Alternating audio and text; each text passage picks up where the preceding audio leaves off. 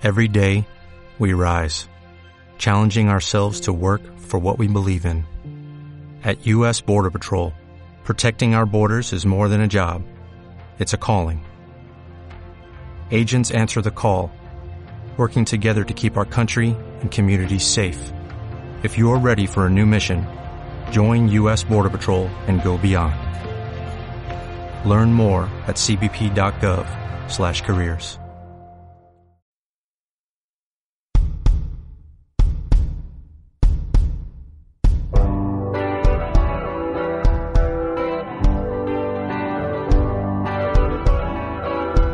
Buenas y bienvenidos al séptimo podcast de EP de Murcia, donde hablaremos de lo mejor del fútbol sala y del baloncesto de la región de Murcia.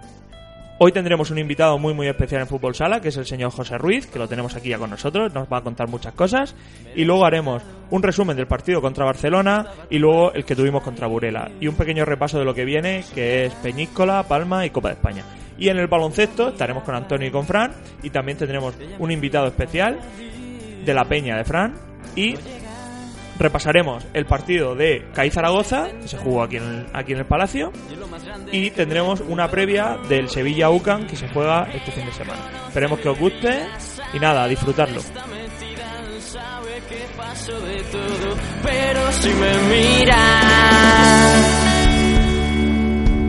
Dejo todo.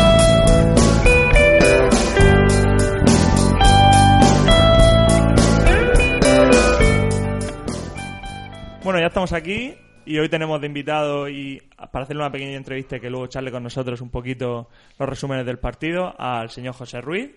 Encantado, muchas, muchas gracias por venir. Impresionante que venga. Para nosotros es un salto en el podcast espectacular. Vamos a ver si también subimos de visita. Y nada, antes de empezar, eh, tenemos una revista que sacamos mensualmente digital. Y bueno, este, este mes, eh, dos personas, o entre ellas Estefanía y su marido José, han querido escribir unas palabras sobre ti, mucho antes de que supiéramos que tú ibas a venir aquí.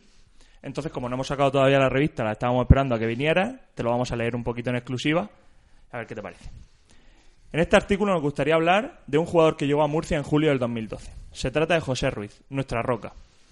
No eres un jugador muy conocido, pero poco a poco supiste ganarte tu puesto, en el equipo y a los, y a los aficionados, especialmente en nosotros. Tu lucha, entrega, sacrificio, fuerza y ganas de aprender te han hecho convertirte en un cierre de referencia, tanto en el Pozo como en la selección española. Algo que solo un selecto grupo de jugadores consigue alcanzar. Es un orgullo verte cada semana en el Palacio de los Deportes y ver que formas parte del mejor equipo del mundo. Porque el Pozo no es solo una institución, sino una gran familia formada por magníficos jugadores como tú y una afición entregada a los colores. Y como dijiste alguna vez, los grandes jugadores no solo lo demuestran en la pista, y tú eres un ejemplo de ello. Siempre tienes una palabra de agradecimiento, un momento para dedicarnos y hablar de los partidos, para contarnos un poco de ti y para hacernos partícipes de tus logros y pensamientos. Por todo eso te admiramos. Todavía recordamos la primera vez que hablamos contigo, un chico amable, educado, algo tímido, involucrado en lo que hace y sobre todo buena persona. Creemos que representas los valores del fútbol sala. Profesionalidad, cercanía, respeto, deportividad, juego limpio, solidaridad, compañerismo, constancia, esfuerzo. Y es por cosas como esas por las que nos gusta a nosotros el fútbol sala. Mucho ánimo con esta lesión, aunque estamos seguros de que tu- con tu tesón pronto estarás dándolo todo en la pista. Esperamos que te queden muchos años en el pozo y así seguir disfrutando con tu juego. Nunca te olvides de esta gran ciudad, de este gran club y de esta gran afición charcutera. Y recuerda que no es grande aquel que nunca falla, sino el que nunca se da por vencido. Nada, no tengo mucho. La verdad que sin palabras. Se, se agradece muchísimo todo ese cariño. Yo lo he dicho desde que llegué.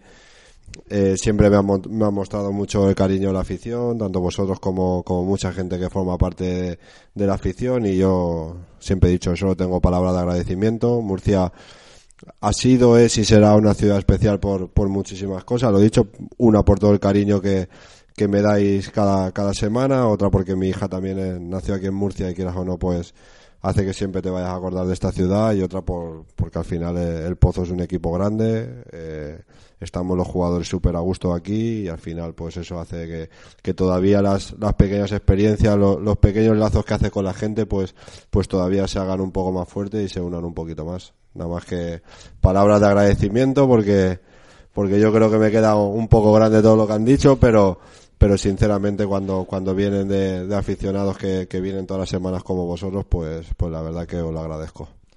Bueno, eh, dos, compa- dos Supercopas de España, Internacional Absoluto, Campeonato de España con la selección catalana, dos Copas de Cataluña, Copa Presidente, categoría inferior de Martorell, Olesa, Barcelona, luego otra vez en Martorell, Gestesa Guadalajara, Fisiomedia Manacor, Pozo Murcia. Tenemos un recorrido muy grande, pero bueno, eh, el otro día yo recuerdo cuando comentamos que venías, yo directamente mi chis se activó y recordé un audio en el Futsal Cope en el capítulo 105, lo digo por quien lo quiera oír, de Andreu Linares, no sé si lo habrás oído. Creo que no. Bueno, él comenta esto, que cuando eh, tú estás en categorías inferiores, estabas en el juvenil, estabas en Martorell, y él comenta, era un jugador tosco, no daba un pase, un jugador mediocre, pero con todas sus ganas, ilusión y trabajo ha llegado a donde está, y esto lo he comentado muchas veces con él, es más que un amigo para mí. Sí, Andreu y yo tenemos, tenemos un lazo especial. Yo lo he dicho siempre, cuando él estuvo en Martorell, eh, yo no tenía carnet de coche y él me llevaba a entrenar. Cuando tocaba hacer físico en la playa, teníamos que ir a la montaña a hacer físico. Él, él era un jugador ya muy conocido en el ámbito nacional, en la selección, junto con su hermano, y, y la verdad que, que siempre tuve palabras de buenas hacia mí. Cuando, cuando tú tienes un, un poco una imagen como un ídolo de un jugador tan conocido, que era, que era goleador, que lo era todo dentro del fútbol sala, te llevaba en coche, la verdad que, que eso para un chaval, esa cercanía, eh, es algo bueno, sí, sí que, sí que con el tiempo he mejorado mucho como jugador, eso no lo puede negar nadie, porque está yo creo que a la vista de, de todo el mundo, tampoco, tampoco creo ni lo bueno que me has dicho al principio, ni que fue, ni que no dieran pase, pero, No, Pero- hombre, lo comentaba un poco. pero bueno, sí, sí, un poco por sí, el esfuerzo. sé, eh. sé- sé- sé a lo que me refiero porque como él dice ahí, lo he hablado muchísimas veces con él, que al final mi trabajo me ha llegado a estar donde estoy, mi evolución, que como todo el mundo yo creo que sabe, ha sido, ha sido gra- grande y, la verdad que, que también es algo bonito que te recuerden por eso, no por, no, tiene mucha calidad, pero, pero, siempre ponen un, un pero muchas veces a los jugadores, conmigo eh, me han enmarcado muchas veces con un jugador muy trabajador y al final pues eso también es un halago y también agradezco sus palabras. Entonces, si un chaval es un es mediocre y trabaja mucho, puede estar por encima de uno que destaca mucho pero luego no trabaja. Lo digo a modo de enseñarle un poco a los Al chavales final, también lo que es el trabajo y el Yo me he guiado, fui una vez a un centro de alto rendimiento y ponía eh, para para ser el mejor hay que trabajar y tener suerte, pero contra más trabajas, más suerte tienes. Así que el- la suerte no existe. Pero la bueno, suerte se llama trabajo. También las opiniones a Luis, Am- a Luis Amado con 16 años le dijeron que se dejase fútbol sala, que no valía para esto, Luis Amado. Tenía un ojo de puta madre. Bueno, vamos a repasar un poquito desde que tú llegaste al Pozo. ¿Cómo fue el primer día que recibiste la llamada del Pozo? Bueno, fue un poco la cercanía junto con mi representante, me comunicó que estaban interesados y fuimos acercando un poco posturas, pues me acerqué a la Copa a la Copa de, de Logroño para verla, yo, yo ya creía que, que mi ciclo dentro de Maracor había acabado y, y me dijo mi representante creo que es importante que vengas, tenemos que hacer cosas y pues allí acercamos posturas con una serie de clubes que, que estábamos negociando y entre, entre ellos pues eh, nos llegó la acción de que Fran nos dijo que, que el interés ya era más real y al final pues pues gracias a Dios se pudo consolidar meses a, meses, meses más adelante y al final un, un poco por ahí pues se acercó yo como le he dicho siempre a mi mujer yo creía que por mis características eh, de los equipos donde donde podía ir eh, el pozo era el más indicado y, y al final pues pues llegué aquí encantado Te ficha el Pozo, vienes a Murcia y está Duda. ¿Cómo es tu primera conversación con Duda? ¿Qué te pide Duda?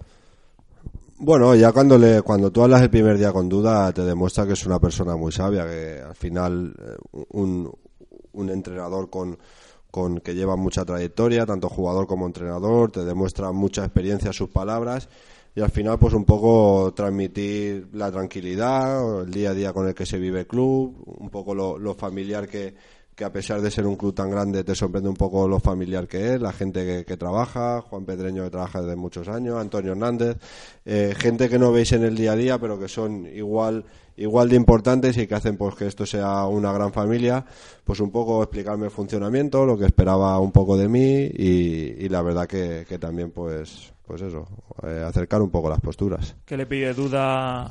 ¿Hay algo particular que le pida Duda a los cierres?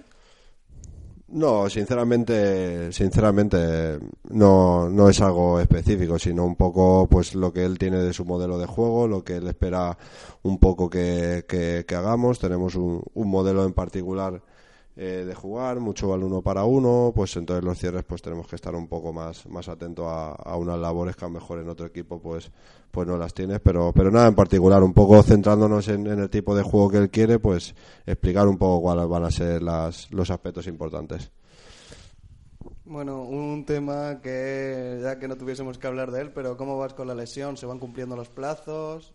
Sí, la verdad que la verdad que muy bien. Eh, ho- hoy hago tres semanas que, estoy operado. La verdad que ya no ya no necesito inmovilización y llevo una buena movilidad. Tengo prácticamente ya 90, por no decir casi 100%. Sí que todavía tengo un poquito de dolor. Hoy he empezado a correr y, y un poco pues el movimiento eh, molesta un poquito todavía, pero va todo según los plazos, va todo genial y la verdad que, que espero estar espero estar pronto disponible. Aunque te pongamos en un aprieto, yo, yo sí lo pienso. Tú piensas que es desmesurada la entrada, te agarra, tira al suelo.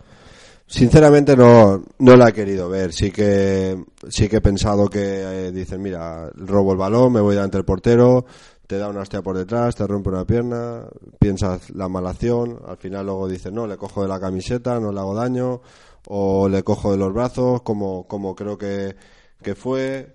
Eh, no creo que fuera malintencionada, pero sí que es verdad que, que él me coge, yo no puedo sacar el brazo para poder amortiguar la caída. Encima tengo la mala suerte que cae encima mío y cae sobre el hombro. que A lo mejor hubiera caído un poco de frente, un poquito más de espaldas, no hubiera pasado nada. Pero al final el caer encima mío y todo el peso encima del hombro, pues hace que yo rápido no toque la clavícula, tengo por encima de la camiseta. Entonces, pero bueno, yo hablé con él. Cuando llegué justo al hospital todavía estaba Marfil allí en la, en el pabellón le dije que estuviera tranquilo, que no le tenía ningún rencor y, y que estuviera tranquilo, que no pasaba nada, que son cosas que, que pueden pasar. Bueno, vamos un poquito a la parte un poquito negativa de, de todo esto. Que bueno, que han venido, a lo mejor no han venido en el mejor momento y, y hay que reconocerlo. ¿Cómo ves al equipo? Bueno, como dices tú, a lo mejor no, no estamos en el mejor momento, pero, pero sí que, que yo creo que en estos momentos cuando realmente tenemos que mantener la tranquilidad, tanto cuerpo técnico, jugadores, vosotros como, como aficionados o parte normalmente más visible que, os desplazáis, os desplazáis a, a, to- a todos los sitios. Y yo creo que, que tener, tener toda la tranquilidad posible. Sí que es verdad que estamos eliminados de Copa del Rey, los dos partidos contra los dos equipos grandes no los hemos sacado adelante. Ayer pues también tuvimos un fiasco. Eh, no, estar, no estamos donde queríamos estar, pero todavía queda mucho. Nos queda dentro de poco Copa de España, nos queda playoff y debemos de ser conscientes que arreglar, arreglar las cosas que no estamos haciendo bien, porque si- alguien está por delante nuestro, porque seguramente esté haciendo las cosas algo mejor o estén más acertados que nosotros. Y acertar, trabajar y acertar, no nos queda otra. Yo comentaba, comentaba esta tarde con Estefanía, está por aquí, que bueno, que nosotros, en realidad, no sé si tú lo piensas igual que yo, eh, a ver, nosotros hemos eh, jugamos Supercopa de España, la ganamos, un título, eh, estamos eliminados de Copa del Rey, sí, y vamos tercero a muy pocos puntos de Barcelona. Barcelona no ha ganado nada todavía, sigue eliminado de Copa de España, o sea, de Copa del Rey, perdón, y está muy pocos puntos por encima nuestra.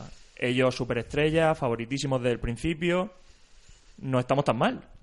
Sí, por eso lo primero que te he dicho es que hay que mantener la tranquilidad. Sinceramente, no me habrás, no me habrás escuchado que haya dicho que estemos mal. He dicho que no estamos donde nos gustaría estar. Sinceramente, Ni- ni yo, tan yo buenos, confío. ni antes éramos tan buenos, ni ahora Evident- somos tan malos. Evidentemente, o sea, ni, ni después del partido contra de esta semana contra Burela, que sinceramente el desgaste del equipo y para mí fue un partidazo y les ves que confías que al final vas a llegar hasta el final, ni después del fiasco de ayer dices, hostia, tenemos problemas, tenemos problemones, ¿no? O sea, no estamos a lo mejor todos los finos que nos gustaría, pero no es una situación alarmante, o yo no estoy alarmado, así que A mí lo único que me preocupa un poco, y sí que estoy, con eso sí que estoy un poco preocupado, un poco, por lo menos con dudas, la falta de gol en el equipo. Mm, tenemos que llegar 40 veces para meter dos goles. O, es que o- o te, yo- cambio la, te cambio la pregunta. ¿Se puede entrenar la falta de gol? Yo creo que todo es entrenable en esta vida. Lo primero que te he dicho que la suerte, la suerte no existe. Al final todo, todo es entrenable, pero sí que es verdad que, que estoy convencido que seguramente estéis más preocupados vosotros como aficionados que yo en el día a día. Estoy y la plantilla está tranquila. Sabemos, hemos hablado también de, de lo de ayer, sabemos lo que tenemos que hacer, tenemos las ideas claras. Cuando un equipo tiene las ideas claras, al final va a tirar para adelante. ¿Cómo ves la zona de los cierres? Lima, Bebe, tú y, por supuesto, si es necesario, tiramos de Mateus. No, la verdad que muy bien. Ya le veis a Mateo la semana pasada. Salió sin jugar todo el partido, salió un minuto y, y lo hizo perfecto. O sea que yo creo que bien. Bebe está haciendo una gran temporada. Lima es un gran jugador. Sí que le gusta jugar más de ala que de cierre, pero lo está haciendo muy bien de cierre. A mí me gustaría estar, no puedo estar, así que espero estar pronto para poder liberar un poquito más a Lima en el ala, juntarme con cierre, o sea, con, con Bebe que nos entendemos muy bien los dos. Eh, la verdad que bien, si es que no, no puedo no puedo decirte nada ¿Te ha sorprendido algo de Lima? No, ya le conocíamos. Día a día. O sea, te puede sorprender eh, un jugador que no conoces, pero cuando es un jugador mejor jugador del europeo no te puede sorprender. Sí que es verdad que, que en el día a día, como le digo yo, te recuerda a veces a Xavi Hernández, que parece que llegas y dices, uy, ahora se la quito, ahora se la quito, ahora se la quito y, y no le acabas de quitar el balón nunca. Ha tenido una calidad enorme, un gran jugador. ¿Cómo afectó al vestuario Copa del Rey Inter y Barça tan seguido? Que también es que es mala suerte que no haya tocado tan seguido. Pues si hubiéramos tenido algún partido en medio ganando 5-0, la cosa hubiera ido... Es como, es como te decía antes, eh, los jugadores aparte, aparte de jugar el partido hacemos una mentalización previa. Nosotros miramos el calendario, lo tenemos reque mirado y sabes que eso puede pasar. Y tu cabeza está preparada para que, para que pueda pasar porque al final eh, juegas partidos muy seguidos, juegas muchísimos partidos y te debe de afectar lo menos posible. Para eso también tienes que hacer un trabajo mental para que afecte lo menos posible. ¿Que no quieres que pase? Evidentemente que no quieres que pase. Pero si pasa lo tienes que afrontar con, por decirlo mal, con un poco con, con dos huevos. Al final no te queda no te queda otra que tirar para adelante, que al sábado o al miércoles vuelves a jugar. Al final sí que, sí que ha sido un palo gordo porque teníamos muchas expectativas puestas en poder ser primeros porque te da muchísimo de cara al playoff, eso es innegable, pero si no han salido las cosas bien, pues a buscar otra estrategia ahora. Bueno, y ahora que ya prácticamente no podemos ser primeros, muy difícil. Tenemos dos partidos, Peñíscola y Palma, un poco calentamiento para Copa de España y ya llegamos a Copa de España. ¿Cómo ves Copa de España? Lo primero, Jaén, durísimo. Sí, al final el quinto clasificado está encajando muy pocos goles, está defendiendo uno de los mejores equipos que, hay en la liga ahora mismo que está defendiendo. Lo podéis ver que es de los equipos que menos goles encaja. Y la rival que, o sea, la verdad que un rival duro, duro para lo que te podía haber tocado. Nunca llueve a gusto de todo el mundo. Pero sí que es verdad que, que si somos capaces de, pasar, pues un día de descanso se agradece en una competición larga de tres partidos con tanta intensidad y a preparar después, pues en teoría lo que podía ser más previsible, pues partido de Inter. Lo que yo comentaba antes, no sé si tú estás conmigo, es que a mí el partido más me preocupa es el de semifinales, porque yo pienso, Jaén vamos a ir, probablemente lo saquemos hacia adelante, tenemos una posibilidad alta. Semifinales, a lo mejor va a ser el que más nos va a costar y por muy cansados que lleguemos, el Barça, o el Barça, bueno, pues yo ya pongo al Barcelona, pero bueno, en la final a un partido puede pasar cualquier cosa. Entonces, para mí el que más me preocupa, Sí, pero hay que pensar que también puede pasar cualquier cosa desde cuartos. Pero sí que es verdad que sí que es verdad que es un partido que, siendo sincero, debemos debemos de ganar y, y hay que ser realistas. Somos el pozo, debemos de ganar y luego descansar, tener la mente fresca el jueves y, y o sea, el, el viernes y volver a volver al sábado que en teoría, como decimos, o la probabilidad de que pueda ser interés es más grande, pues afrontarlo con las mismas garantías.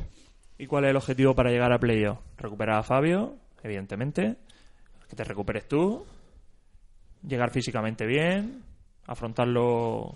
Sí, yo creo que al final uno de los grandes problemas que ha tenido el Pozo desde que yo estoy aquí es, es, es que al final eh, tienes plantilla para poder realizar una convocatoria, para poder dejar un jugador fuera y al final no tienes necesidad nunca de dejar un jugador fuera porque siempre tienes a un jugador lesionado. Entonces yo, yo creo, el año pasado llegamos a, al final los playoffs con jugadores con muchos problemas, con sobrecargas, lesiones, mal físicamente por haber estado parado antes.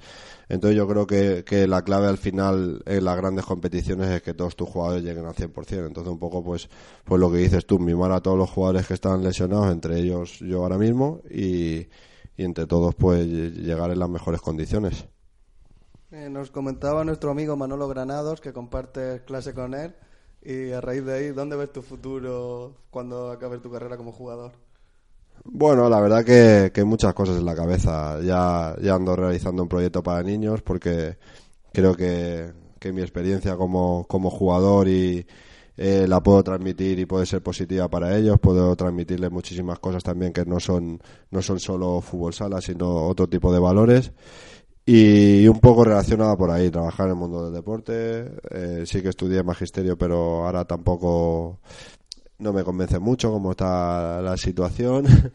Entonces será cualquier cosa trabajada con el mundo del deporte. Sí que tengo cosas pensadas, proyectos pensados que, que todavía falta por formalizar muchas cosas y, y ahora no los puedo contar. ¿Y el futuro del fútbol sala, cómo lo ves eh, de forma económica, deportiva? Sinceramente difícil, porque pasa por un momento difícil. Eh, como digo muchas veces, eh, estoy dentro de la Junta Directiva de la Asociación de Jugadores. Creo que los jugadores que estamos en, en Inter, Pozo o Barça, pues debemos arribar un poquito más el hombro que, que los otros jugadores en, en, el, en el sentido de ser un poco más solidarios eh, en muchas cosas, porque nosotros vivimos una realidad que es un fútbol sala, así de alta competición, donde antes de que finalice el mes nos pagan, pero en muchos equipos de la liga no pasa eso.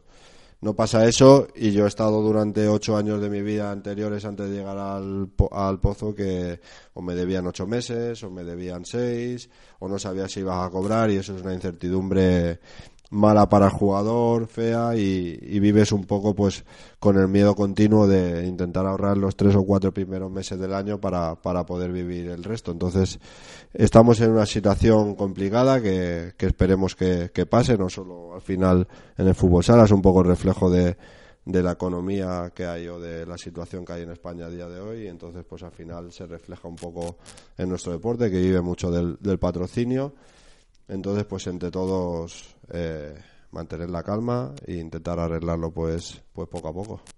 Bueno, ya antes de la tertulia, yo Sí, quiero- bueno, como- sí. siempre hago una pregunta cuando tengo oportunidad de entrevistar a alguien. ¿Te atreves a hacer un quinteto ideal con jugadores que haya compartido vestuario, tanto a selección como a clubes, ¿vale? En todo. Eh, sí, me atrevo. ¿Quieres que te lo diga? Venga, portero. Portero, déjamelo para el final, tengo que pensarlo bien. vale, elige posición. Eh, si me has dicho un quinteto ideal, no estaría yo, evidentemente. O sea, no me pondría yo ahora mismo. O sea, pondría con los que he jugado, como has dicho. Eh, para mí hay un jugador que al final con el que he aprendido mucho y he tenido solo dos años, dos años, o sea, he compartido poco, poco tiempo con él, que es Quique, que yo creo que, que es un jugador que, que merece estar.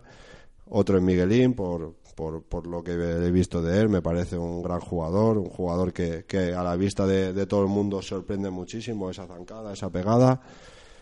Eh, al final te diría un poco y al final acaban siendo casi todo, casi todo del pozo, porque al final en los equipos que he estado pues han tenido un cierto nivel, pero, pero sí que es verdad que, que es innegable que, que los grandes jugadores pues al final están los grandes equipos y tengo la suerte de jugar aquí. Eh, un pivo pondría seguramente a Fernandao, o sea, porque aparte de, de ser un gran jugador es, es un gran amigo mío, un jugador que le tengo muchísimo cariño, que la gente se piensa que nos llevamos fatal y, y al final, después de cada partido que nos, que nos hemos pegado de hostias, al final pues nos hemos reído los dos juntos, sinceramente. Y me falta, me falta una a la izquierda, pues eh, pensamos, creo que también creo que es un buen jugador, eh, un poco Tim Manacor, que cuando he tenido la oportunidad de coincidir con él y, y creo que es un jugador que, que cuando, cuando tiene ganas es, ya lo habéis visto. Falta el portero. Sí, pero voy a, voy, a, voy a intervenir ahí porque tenemos un movimiento entre toda la marea roja, Grelo Renovación, ya. Yo simplemente ahí lo meto otra vez, lo meto en todos los podcasts, en este también. ¿Y el portero? Y el portero tampoco sabría, sabría quedarme uno solo, pero sí que sí que realmente cuando juegas un día con Luis Amado te das cuenta de la trascendencia que tiene. Solo al final tenerle detrás un tío que no se calla o verle después de un entrenamiento cómo se pone a chutar balones todos los días de pista a pista, de pista a pista, al final te das cuenta lo que te he dicho un poco antes, que al trabajo al final eh, no es suerte. eh, Coge el balón de portero jugador, lo pone de a un lado al otro de la pista sin problemas y al final va adentro porque lo entrena todos los días, está todo el día trabajando y al final eso, eso es admirable. Y cuerpo técnico, suponemos que un tándem entre Duda y Pato. Sí, yo creo que son, son los dos entrenadores con los que con los que más he aprendido. Duda es un gran entrenador, Pato también aparte de ser un gran entrenador es un gran amigo. Me hizo me hizo mejorar muchísimo, que es uno de los culpables que yo por los que yo estoy aquí en Murcia y sinceramente sí podría salir una buena combinación de ahí. Y antes de pasar a la tertulia, ya como último, hemos trabajado mucho con Granados, con las chicas de Lucan, hemos hecho entrevistas, vídeos. Eh, suponemos que está al tanto del movimiento que han tenido todas las chicas, trending topic en Twitter de FIFA World Cup Women Women Futsal. Futsal sí, FIFA. Eso, Ginés lo dice mejor que yo. Eh, unas palabras de aliento para todas las chicas que están jugando al fútbol sala y que no tienen las mismas oportunidades que a lo mejor tienen los chicos. Yo creo que es injusto, pero injusto en muchos, en muchos ámbitos. Al final, este es un poco el más visible, el que decís, pero al final eh, a muchas les cuesta encontrar un equipo. Eh, otras con 14 años tienen que entrenar con senior porque no encuentran mejor un equipo para, para chicas de su edad, otras no encuentran pista, otras eh, juegan en una liga medio profesional pero no pueden cobrar ni para gasolina. Yo creo que es injusto, injusto en muchísimos sentidos. Tendría que haber igualdad. O, o al, al final, muchas veces hablamos de deportes de masa, como el fútbol, pues se cobra mucho dinero, porque al final genera mucho dinero. A lo mejor el fútbol sala femenino no es visto por, por tanta gente, pero sí que merece un reconocimiento mucho mayor del que, del que tiene. Bueno, pues con esto cortamos. José se queda a la tertulia. No le vamos a quitar mucho tiempo, pero bueno, un ratito más lo tendremos por aquí. Vamos a comentar los dos partidos y la previa de lo que tenemos. Ahora volvemos.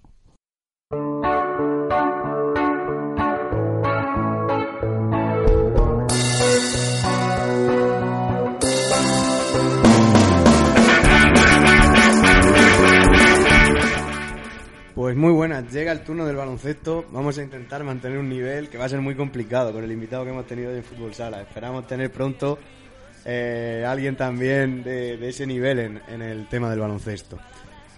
Bueno, es un día en el que solo tenemos para analizar el partido que enfrentó a, a nuestro UCAM Murcia con CAI Zaragoza, pero tenemos una previa del partido también ante Sevilla, un partido que el año pasado fue muy importante, que fue un punto de inflexión y que esperemos que lo sea también. Y antes de, seguir con el sumario y con lo que tenemos, voy a presentar a, quien- quienes me acompañan hoy. En primer lugar, Fran, que empezó el primer día como un invitado de lujo y al final el invitado de lujo se ha quedado en fijo porque ya la tertulia sin él no es lo mismo. Buenas noches. Buenas noches, Antonio. Encantado de estar aquí otra vez en este nuevo podcast. Y oye, yo creo que además de analizar este último partido de UCAM, vamos a hablar de cosas interesantes como la Copa, que hemos disfrutado todos. Vamos a analizar un poquito a Sevilla y más sorpresas. Aunque no estoy solo esta noche junto a ti, y hay alguien más, ¿verdad? Sí, no, a mi otro lado tengo a Ana, también miembro de la Peña eh, Sur 17. Muy buenas noches. Hola, buenas noches. No sé con, con qué ganas vienes, con qué expectativas esperas el partido ante Sevilla. Ahora lo iremos hablando más en, en profundidad, pero danos algún primer apunte. Hombre, yo espero que se gane y que la racha que llevamos pues se rompa y empecemos a encadenar victorias, aunque tenemos un calendario un poquito Sí, es un poquito, difícil. poquito complicado. Un pequeño turmalé, ¿verdad? Yo creo que a la gente que le gusta hacer estos símiles, Antonio lo está mirando con ojos, con ojos como diciendo, madre mía lo que nos viene encima, pero yo creo que este equipo está preparado para este turmalé, afrontarlo con, con buenas expectativas después de este descanso que hemos tenido en la Copa, ¿no crees?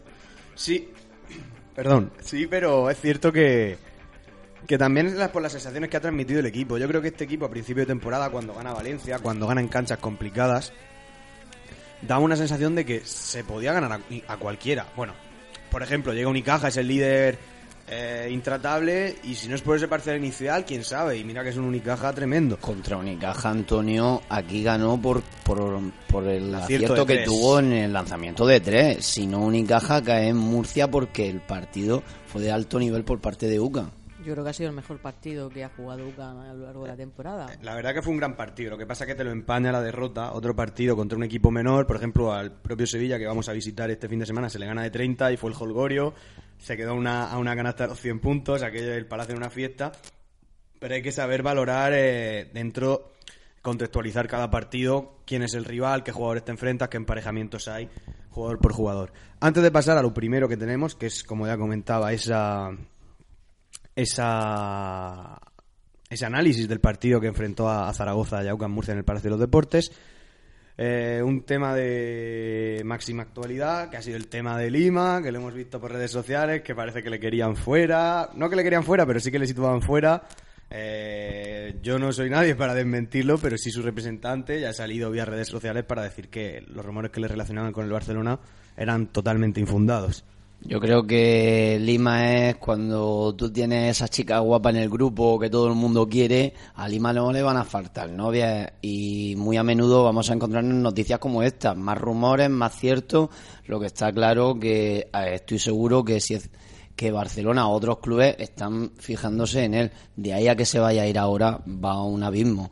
Ah, Lima está con nosotros, está muy comprometido y está muy claro que no solamente esta temporada, sino No se, no que se sí, a mitad de temporada. que seguro. él no nos va a dejar seguro, o sea, está muy identificado con la afición, está muy identificado con la ciudad, está muy a gusto aquí y vamos a seguir disfrutando esta temporada de Lima mínimo y además, recordamos, lo tenemos renovado un año más y bueno, mm, si quieren venir a por él van a tener que pasar por caja, Lima no se va gratis a ningún sitio. No, es importante el matiz que, que se habló en, cuando se le entrevista a él, que habla sobre ese tema, que él no solo habla de, renovar, sino habla de continuar, que es un matiz que no parece tener sentido, pero sí que lo tiene, porque tú puedes renovar para simplemente dejar dinero, y esa que es la intención del jugador, el jugador en principio siempre ha dicho que él, él de principio quiso hacer solo un año, pero luego conoces gente, está muy a gusto en la ciudad, el proyecto se sabe que es a medio plazo, y creo que él está, está identificado como, un, como el líder o uno de los líderes para para intentar eh, conseguir ese pasito. Así que, evidentemente, ni igual que nosotros no sabemos qué puede venir, qué puede venir mañana, pues menos un deportista de élite. Pero desde luego, lo que sí me consta es que su idea, su idea principal es, es esa. Y bueno, habrá que, habrá que ver lo que pasa y sí que es cierto que, que seguro que no se iría a mitad de temporada. De hecho, ya desechó la oferta de los Sixers, que era a principio. Él, en todo caso, pues solo que llegase un ofertón, que el ofertón, como se ha dicho muchas veces, sería la cláusula, porque UCAN ya no es ese club vendedor. No, no, Ahora, el que quiera o te lo quita por lo que tiene o no sí, le vende, porque y es lo que, ni un solo euro se va a descontar de, ese, de esa cláusula. Y bueno, eh, así es. Yo creo que también va a continuar la temporada que viene, aunque quién sabe, en el verano todo puede pasar, como digo. Comenta... Yo me, Sí. yo me pregunto que de verdad le hace falta al Barcelona, Lima, en su plantilla, después de lo visto en la Copa. Bueno, eh, yo creo que el Barcelona eh, tiene un... Y eso lo... lo- Tiene un problema con Tibor Place, ¿eh? Yo creo que es un jugador que se fichó con unas expectativas y que creo que Xavi Pascual no cuenta todo lo que debería con la calidad que tiene él. Yo creo que no cumple ese rol. Y a lo mejor quizás buscar eh, ese ese 5 tan versátil y tan móvil que te puede ayudar también de cuatro. bueno, pero que- yo creo que en el Barça iría más de cuatro, ¿no? O Más que de cinco. Bueno, porque yo- los cinco que tiene el Barça, vamos. Yo creo que yo creo que el problema del Barcelona, sin extendernos mucho, que no es nuestro nuestro problema, eh, reside en, una- en un error en la confección de la plantilla en verano. Al Barcelona se le marcha Dorsey, es un pívot limitado en ataque, pero una- un intimidador nato en defensa. El Barcelona tiene la opción de, de Ayón, que la desecha para mí de forma correcta, porque creo que el nivel de Ayón tampoco está siendo el que hubiese necesitado el Barça. Pero sí que es cierto que sale la opción de Tibor Place, que todos sabemos el talento que tiene. A mí de cara al aro me parece un jugador descomunal. No este año, pero sí lo hemos visto en Vitoria. Pero claro, eh, por un lado dices, me recuerda cuando llega eh, mucho menos hecho, pero se le puede sacar, es una mina de recursos en ataque, pero claro, ya tienes a Tomic. Quizá necesitan un perfil más defensivo, pero no creo que Xavi Pascual eh, necesite esperar a perder una final de Copa con el Madrid o, o tropezar en algún partido de Euroliga para darse cuenta de eso. Eso es algo que tú sabes cuando fichas a un jugador. Yo, no Antonio, Anto- yo tengo una cosa muy clara. Yo creo que la gente son muy listos, saben moverse, preguntan, lanzan bombas. Ahora mismo la han metido en redes, está en boca de todo el mundo, mm, desvían atenciones. No hay que hacerle mucho caso a todas estas cosas.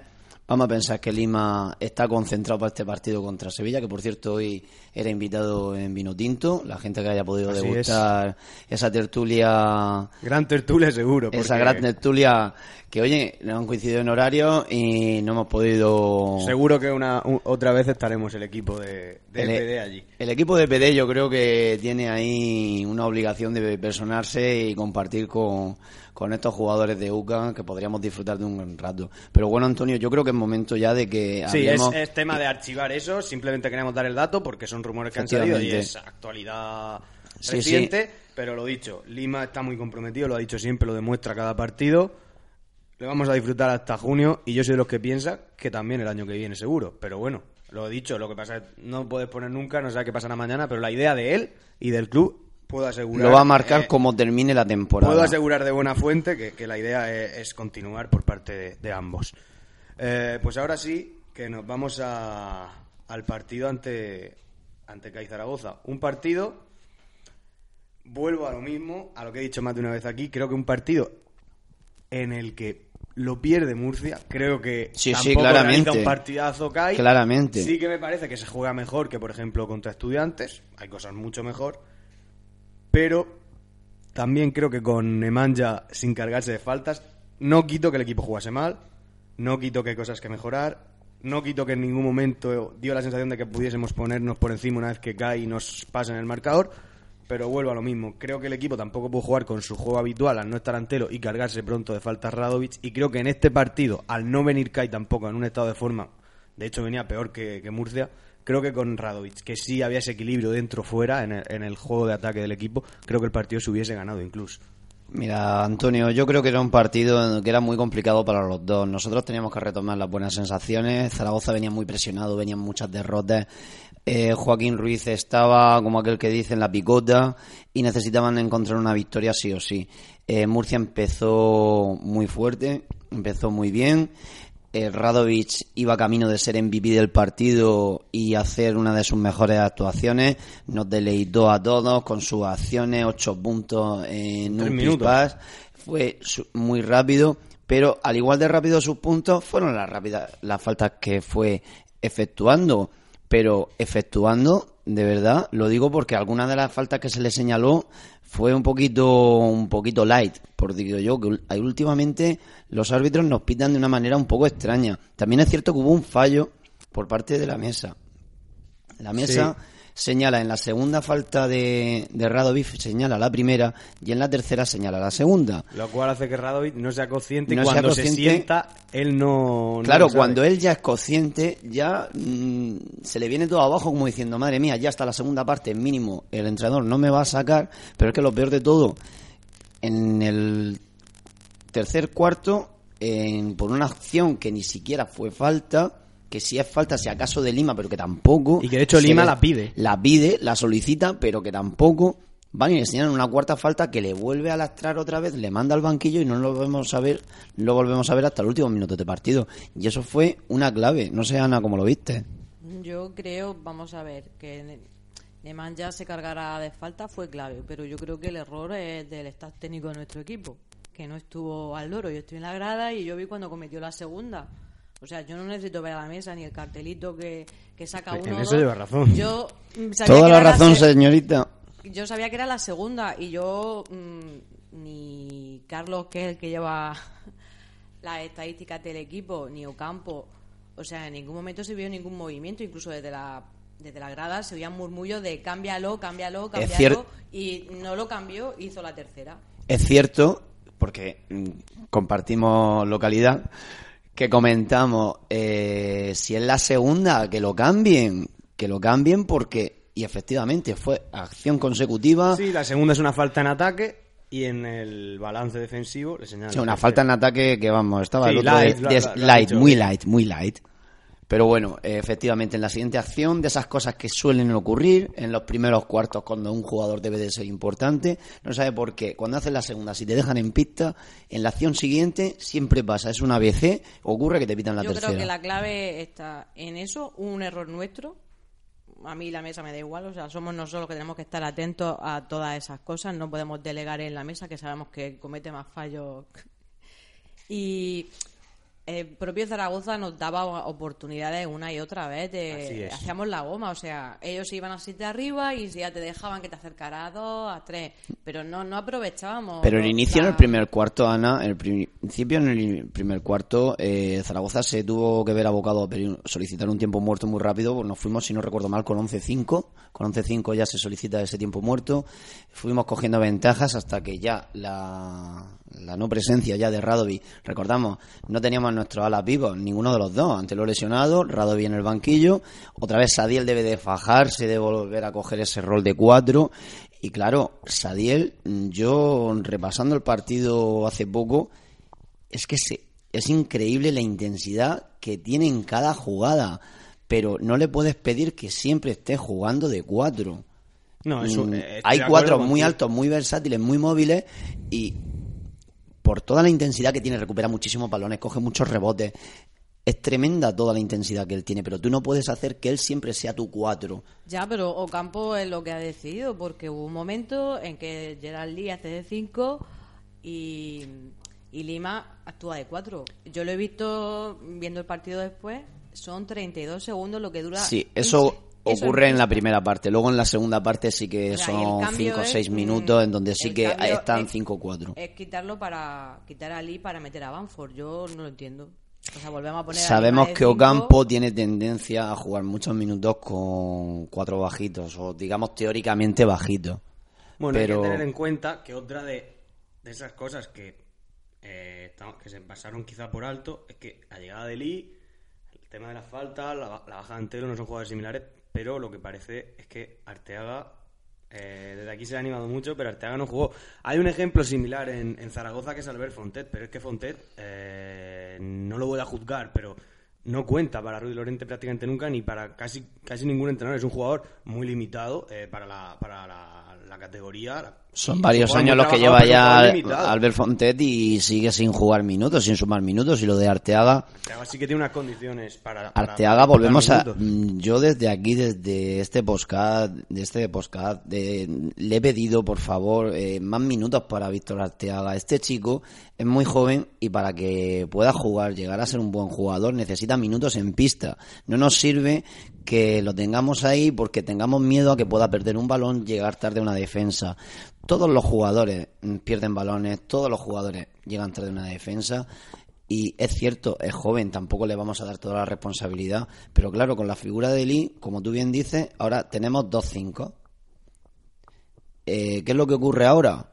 Que probablemente mm, de los minutos que disponía, que eran pocos, mm, va a disponer de menos, a no ser que nos sorprenda con otro tipo de planteamientos, que del cual yo no soy técnico y ni me quiero pretenderlo serlo. Soy una persona que le gusta el baloncesto e intenta disfrutar con él. Yo creo que Arteaga en dos partidos ha jugado un minuto y medio. Cierto es de que la, los minutos que tuvo contra estudiantes no tuvo suerte, porque la verdad que en un minuto y medio le hicieron un descosido tremendo, ya lo comentamos aquí. Pero es que lo que no tiene sentido que estando Katic aquí en- como cinco también para hacerle frente, no dispusiera de esos minutos, porque Lid fue muy voluntarioso, se le vieron muy buenos movimientos, cogió algunos rebotes, pero no tuvo suerte de cara al aro.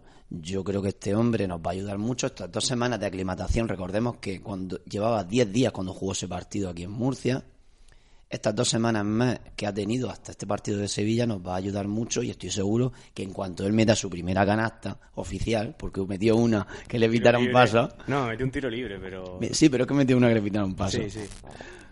Y obviamente no es oficial. Cuando meta su primera canasta oficial, mm, va a ser un hombre que nos va a ayudar. Yo no estoy diciendo que vaya a ser MVP del partido, te estoy diciendo que es un 5 fuerte, que le falta esa intensidad, quizás un poco, le falta un poquito de intensidad de, de con ese cuerpo aprovecharlo, pero tiene muy buenos movimientos. Lo que está claro es que nosotros tenemos un presupuesto mucho más eh, en tiempo de guerra, como se suele decir. Eh, Valencia lo tiene mucho mayor y Valencia va detrás de este jugador. Es decir, no, es un jugador.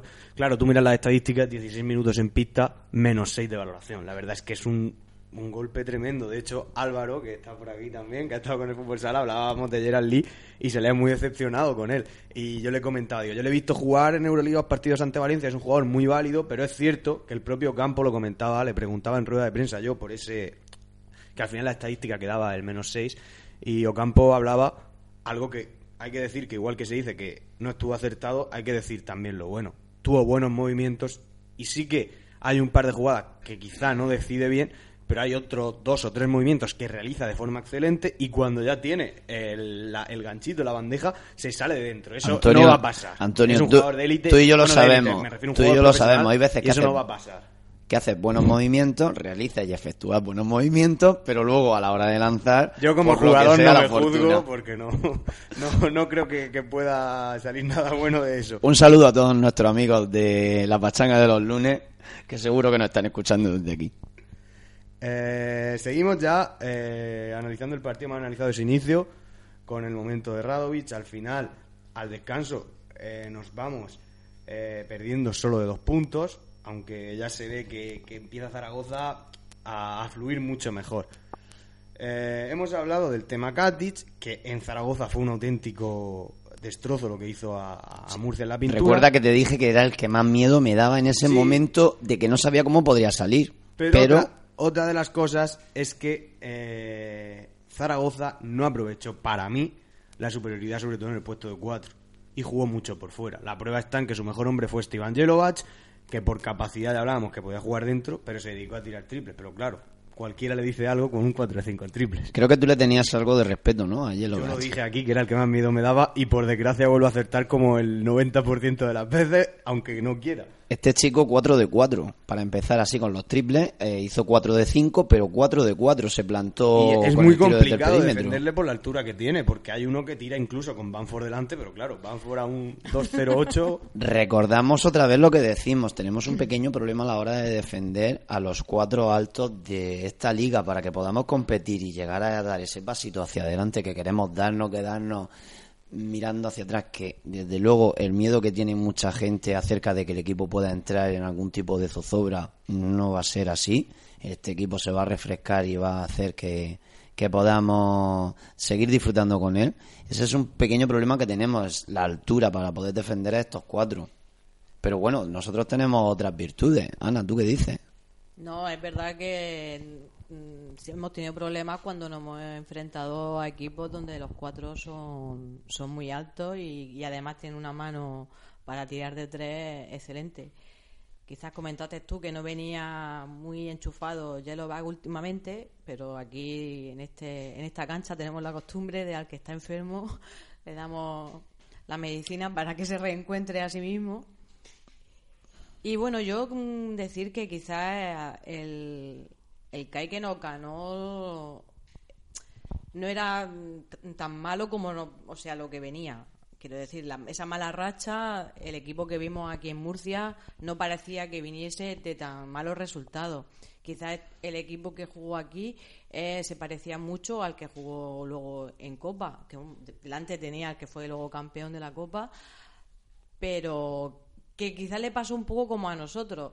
Eh, estuvo compitiéndole un poco ahí hasta que ya lo- eh, impuso su calidad al Real Madrid y ya no tuvieron nada. Es que jugadores como Jason Robinson, que venía también un bueno, poquito Robinson, ahí... lo que son los rumores en el mundo del deporte, pero Col- Robinson también se hablaba, igual que si perdía eh, eh, Joaquín Ruiz iba fuera, era, era algo que a mí me había llegado de Zaragoza totalmente cierto. Y el tema de Robinson eh, era un jugador que eso sí que era más rumor.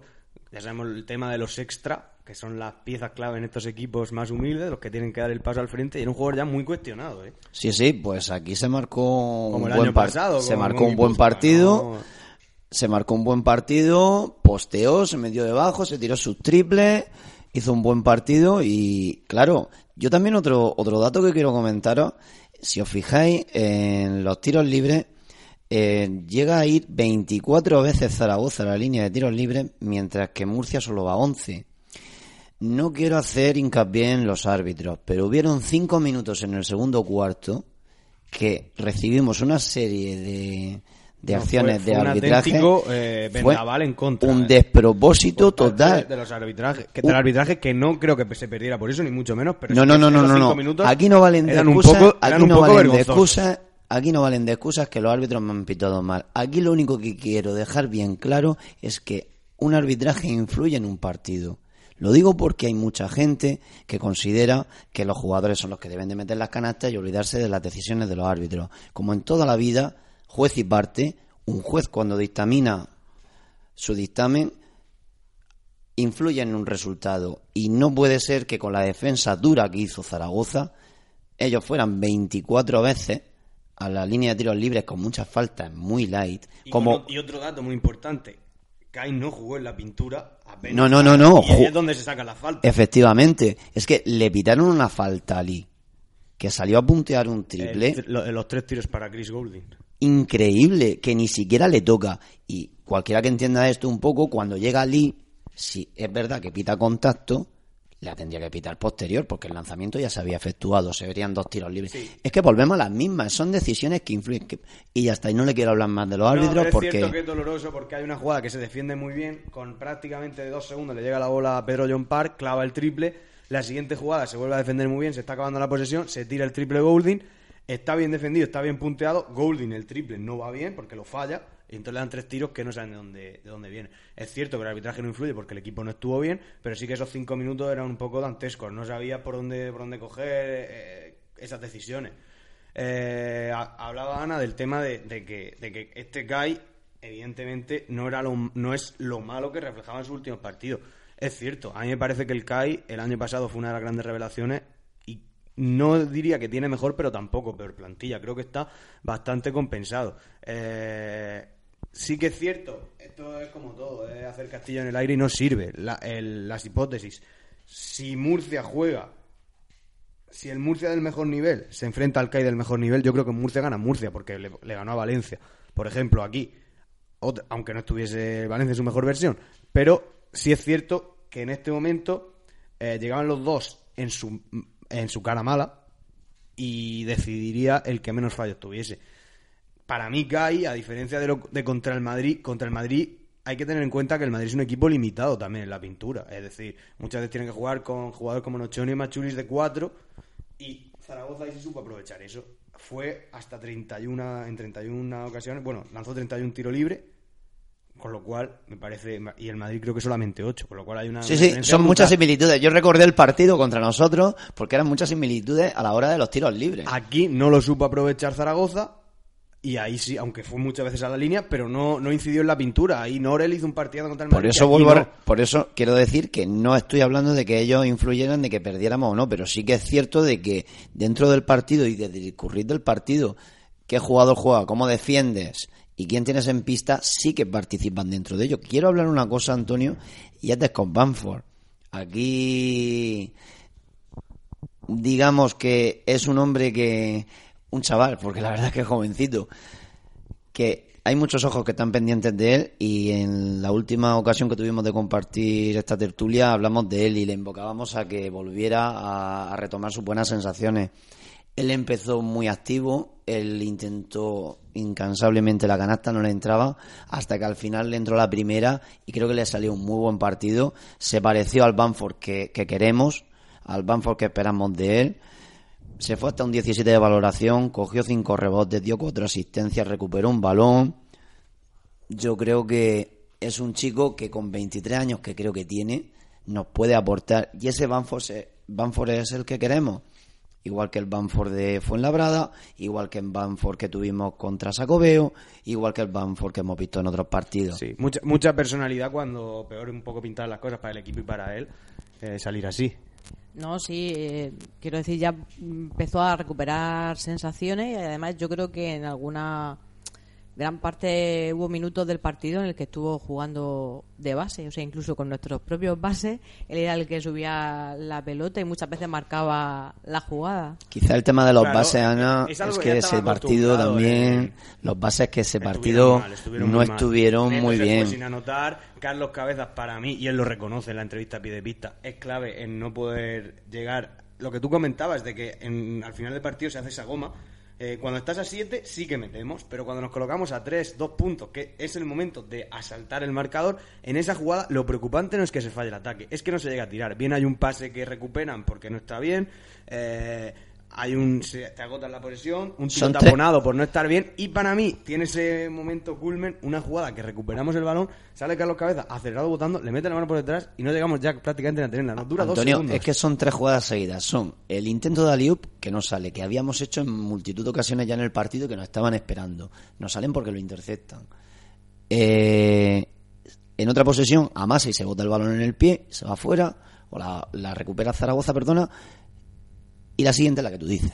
Son tres acciones consecutivas de tu base que no tuvo suerte, al igual que en la última jugada, por ejemplo, del tercer cuarto, eh, tenemos una posesión entera. eh, Neto debería dar más al balón y buscar jugada, y él decide encarar canasta. Pasamos de habernos podido ir menos uno o iguales a habernos ido a menos cinco porque Robinson cogió, penetró fue Landry, y el Landry, Landry, perdona, Landry, correcto. Eh, Sí. Penetró, metió Al su final lo que te canastita. queda es que Neto, yo creo que le va a venir también este descanso, hay que tener en cuenta, yo lo he hablado contigo fuera de esto, lo de que no tuvo descanso por el Mundial. Sí, sí, sí, sí, clarísimo. Tiene una clarividencia tremenda en, sus- en su juego y no la está teniendo por eso. De hecho, solo jugó 13 minutos, creo que está acusando eso y le ha venido bien este descanso y creo que le Este- veremos mejor. Este descanso le va a venir genial y le estoy Pero- viendo haciendo jugadas maravillosas en Sevilla ahora mismo. Es que lo estoy viendo conexión Neto Lima, lo estoy viendo ahora mismo. Antonio, Ana, lo de verdad. Este descanso le va a venir genial y estoy seguro que vamos a tener ese, ese chico que a mí me maravilló este verano en Granada, cuando tuvimos la oportunidad de verle en directo en aquel Brasil-Francia. Y, y yo frotarme los ojos y decir, este chico va a jugar con nosotros. Pues sí, sí va a jugar con nosotros. La realidad es que al final te queda un 0 de 4 en tiro de 2, 0 de 3 en tiro de 3, 0 de 7 en tiro de campo en total, vamos. Eh, no es un buen partido, No, evidentemente. no le salía un buen partido. Porque además hay tiros que, es- que realiza de forma, digamos, cómoda y no anota. Pero bueno, eh, y lo de Banford que comentaba Ana, no es el mejor momento porque si algo tiene bien cubierta esta temporada Murcia en la posición de base. Pero es cierto que muchas veces yo lo he comentado, es un jugador que maneja muy bien la Sí, bola. sí, sí, sí, él puede permitirse subir el balón perfectamente. El año pasado en Cajasol eh, jugó a veces como base. Satoraski es un base también atípico con sus dos metros. Y luego hay que tener en cuenta, yo lo siento, pero lo tengo que decir, es que Cajasol tenía de segundo base a Josef Franz. Es que Josef Franz es muy malo. Es que es muy malo. Es que. eh, Josep, sabes que en Murcia lo- tienes lo hemos- muchos amigos. Lo hemos tenido aquí, pero es que Josef Franz, eh, yo creo que pagó el tema de que de la cantera del Juventud salió Ricky, que está en la NBA, y han salido muy, muy grandes jugadores, pero también hay que entender que te van a salir jugadores de LEP. Eso es así, no, no, no todas las perlas te van a, no todo pueden ser perlas. Yo creo que, que el descanso de, esta semana nos va a venir bien a los bases para refrescarles la idea, refrescarles las piernas, porque venían muy cansados de jugar muchísimos minutos en muchos partidos. Y yo creo que en el momento que liberemos a Banford de ese papel de base y quede más libre, pues, mm, yo creo que vamos a ir recuperando al Banford que queremos, el que se tira a los triples, porque quizás en el partido lo vi un poco muy metido en ese rol de, de base y le cuesta trabajo luego a la hora de, de tirar, de tener una posición, de quedarse Ana- libre y sobre todo, sobre todo la, la responsabilidad de, de que él tiene para tirarse el triple y piensa que quizás es mejor asegurar el tiro haciendo el pase al compañero que Sí. en, en ocasiones no ha sido la- lo más acertado porque hemos visto y porque no has tirado tú si has doblado pase cuando ya no podía tirar tu compañero o se ha agotado la- el tiempo A principio de temporada sí que tiene esa confianza y es lo que tú dices, tiene que recuperarla porque es un jugador que tiene muy buen tiro. Si fuera un jugador que no tuviese el tiro de tres como una virtud, pues dices, mejor que la pase, pero es que un jugador que la tiene Ah, solo necesita recuperar Eso la es un jugador que en carrera te puede jugar el triple, lo intentó una o dos veces, no le, no le salió, pero que el, el recurso de Banford como base, como alternativa a jugadas determinadas está muy bien. Quizás él tuvo que coger ese rol porque ese día no tenían el mejor día los nuestros. De todas maneras, recordemos que tenemos a Alberto Martín. No jugó otro, ni un solo minuto. Bueno, tuvo contra estudiantes, ya sabemos cómo va a ser lo de Alberto Martín, va a ser poco a poco. No, no, está claro que esta temporada, a no ser que sea el tramo final, vamos a disfrutar poco de él, pero bueno, Ocampo mejor que nadie, sabe los minutos que debe de distribuir y bueno, vamos, yo sigo pensando que este chico va a dar mucha alegría, es muy muy joven.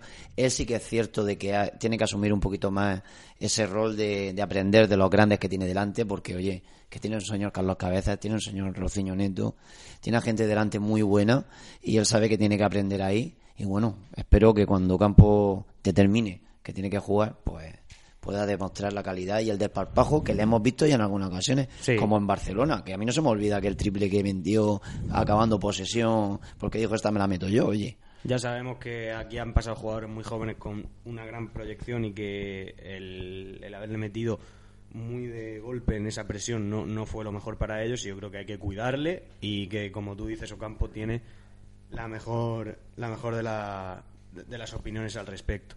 Bueno, el partido por cerrarlo acabó 7-1-7-5. se fue la victoria para los Maños. Uno de los dos iba a romper su mala dinámica, por desgracia fueron ellos. De hecho, y tanto, porque luego les fue bien en la Copa, en la que analizaremos ahora de forma muy breve, ya que no... Nos hemos extendido más de lo no que queríamos. No, y porque no estuvimos nosotros, que al fin y al cabo es lo que interesa. Eh, el Nunca Murcia los mejores, Scott Banford, 15 puntos, con 17 de valoración. El de siempre en casa, Augusto Lima, 17 puntos. Le sentó bien la renovación, ¿no? Siempre dicen que cuando un jugador renueva le sienta bien. Y 17 puntos, 23 de valoración. Eh, es que Lima, dices, no, tú le ves el partido, no te aparenta el gran partido otras veces, pero sin darte cuenta te coge 20 de valoración en un, en un momento. Yo cada vez que veo a Lima en casa disfruto muchísimo. Y yo creo que poquito a poco él, cuando termine de coger la buena regularidad fuera de casa, pero también va unido al equipo. Tampoco le puedes pedir a, a un solo jugador que, que tenga que remar con todo el equipo. Yo creo que cuando el equipo vuelva a recoger buenas sensaciones, que va a ser en Sevilla, que yo creo que en Sevilla vamos a ver de nuevo al este Bucan que nos ha hecho disfrutar. Eh, es un jugador que, que vuela. Yo no sé cuántas veces voló en Zara- contra Zaragoza. Lo que pasa es que en varias de ellas le hicieron falta, tuvo que ir al tiro libre.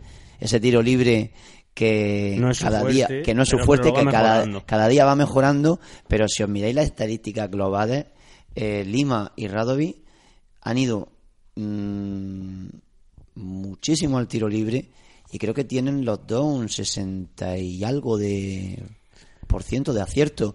Son detallitos, pequeños detalles que de jugadores jóvenes que van a ir puliendo y en cuanto los pulan es algo que le va a dar más todavía.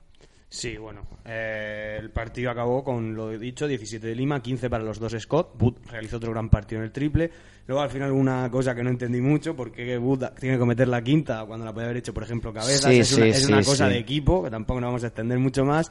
Y Radovic, pese a las faltas, acabó en 10 puntos. En Zaragoza, los mejores, máximo anotador del partido, Esteban Jelovat, 18 puntos con 4 de 5 de- desde la línea de- del 6.75. 13 para Landry, 12 para Robinson. Decir que los cuatro a los que tanto se temía, Jelovac y, y Marcus Landry, hicieron mucho más daño desde fuera. De hecho, Landry prácticamente revienta el partido con un triple que le puntea a Radovic y se pone 6 arriba falta de dos minutos y con eso es con lo que, con lo que esto se acaba. Pero bueno, eh, toca pensar en lo, en lo siguiente. Y es un partido que, que bueno, que, que creo que se puede haber hecho mejor, pero insisto que para mí sí que hubo una leve mejoría con, con respecto a, a partidos Sí, las, anteriores. las sensaciones con respecto a estudiantes cambiaron, por favor, globalmente.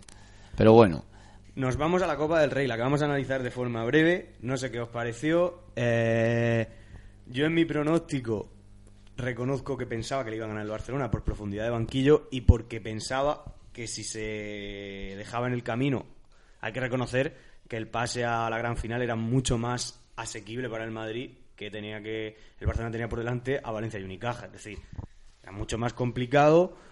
Luego el Barcelona en la final no estuvo a la expectativa a, a la- a las expectativas que había para, para, para poder ganar.